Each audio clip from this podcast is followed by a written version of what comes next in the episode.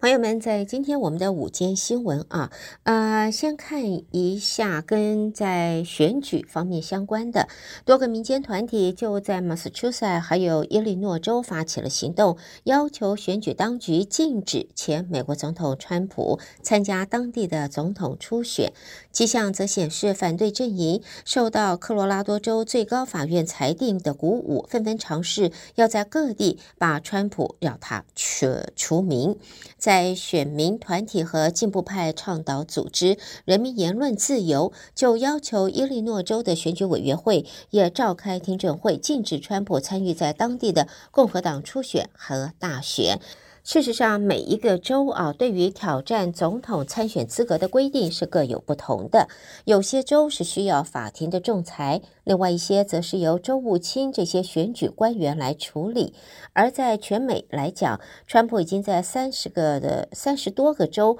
面对大大小小各类挑战。除了科罗拉多州最高法院颁布裁决，缅因州的州务卿已经有决定外，另外二十个州的争议。到目前还没有任何的结果，外界则预料，无论各地的情况如何，最终都是需要由联邦最高法院来做出最后的裁决。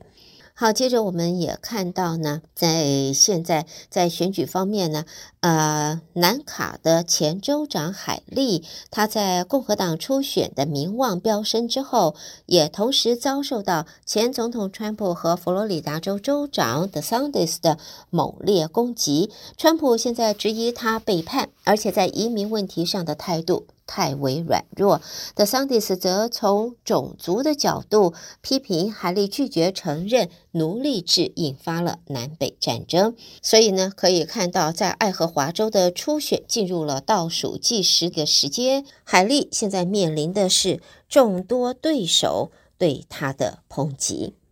接着，我们再来看的是关于大法官。在现在调查显示，民众对于联邦行政、立法和司法机关领袖的满意。意度都不超过一半，而名列榜首的最高法院首席大法官罗伯兹只有百分之四十八而已。这一次的调查由盖洛普所进行，在大法官罗伯兹今年虽然排名是第一名，但是满意度按年来跌幅是最大的，和去年的百分之六十相比，减少了十二个百分比。在另外呢，呃，杰弗里斯以百分之四十六排名第二，国务卿布林肯和司法部长加兰分别以四十五和四十四位列三和四。的的名次，参院共和党领袖麦康奈的成绩最差，只有百分之二十七啊。相反，还有百分之七十一的调查选民不满意他的表现。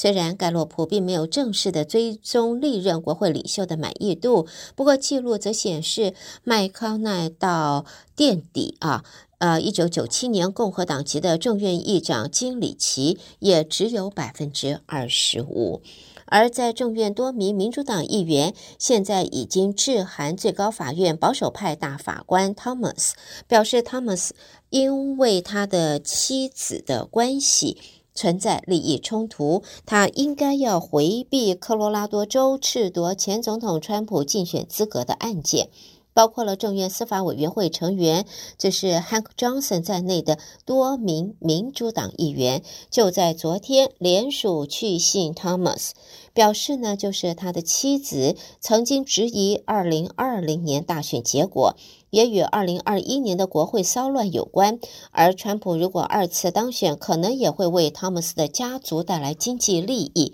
种种原因都构成了利益冲突，所以认为汤姆斯这一位最高法院大法官应该回避科罗拉多州褫夺前总统川普竞选资格的案件。接着我们再来看的呢，这是跟西点军校相关。纽约州的法庭已经裁定了，西点军校可以继续的推行教育的平权政策，把族裔因素纳入招生考量。案件的原告方除了这一次挑战西点军校之外，历年来也曾经向哈佛大学等不同教育机构发起过相关的诉讼。根据报道，纽约州在地区法院驳回诉讼时，曾经说原告方没有提交完整的事实记录，证明西点军校为了符合政府利益，推行现有招生政策。而西点军校目前正在招生，预计到一月三十一号才会结束。现阶段颁布禁令会扰乱程序，不但影响到申请的学员，也会迫使校方取消原定的面试安排。这个案件由保守派组织学生公平入学在去年九月提出。这个机构历年来也曾经向不同的院校发起诉讼，包括了哈佛、北卡在内。现在纽约法庭这一次驳回诉讼之后，本身反对教育平权，并且创立学生公平入学的保守派人士则说，西点的政策不公平，而且违反宪法。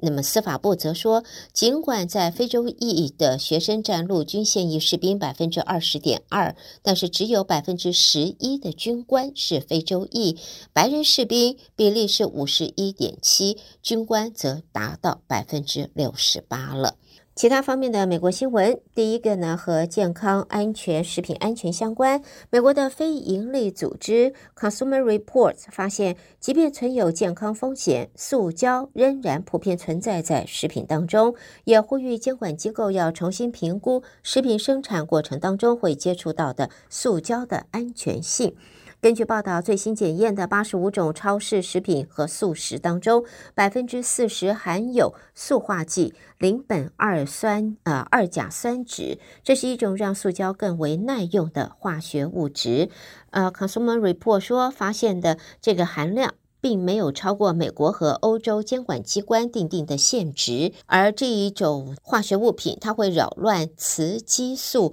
以及荷尔蒙的产生和调节，可能会增加先天的缺陷，还有会增加糖尿病、癌症、不孕、神经发育方面的障碍。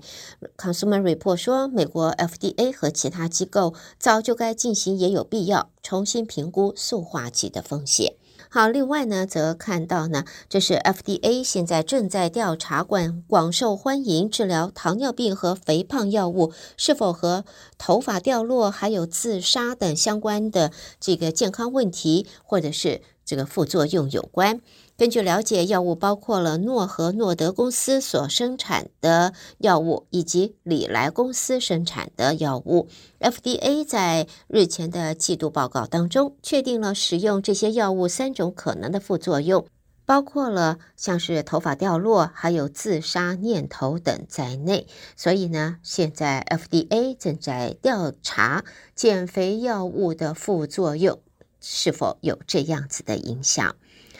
接着，我们再看到呢，在全美国每年都有数百宗婴幼儿在睡梦当中突然死亡的事件，很多个案解剖也没有办法解释他们的死因。有研究人员发表最新的报告，表示从幼儿睡眠的录影片段可以看到，初步相信相关的情况有可能是和癫痫有关。为了解开神秘死亡事件，也提供了一个新的线索。好的，朋友们，这就是带给大家在今天我们的五件新闻。胡美健为朋友们编辑播报，也谢谢您的收听。我们稍微休息一会儿，欢迎大家继续收听接下来的节目。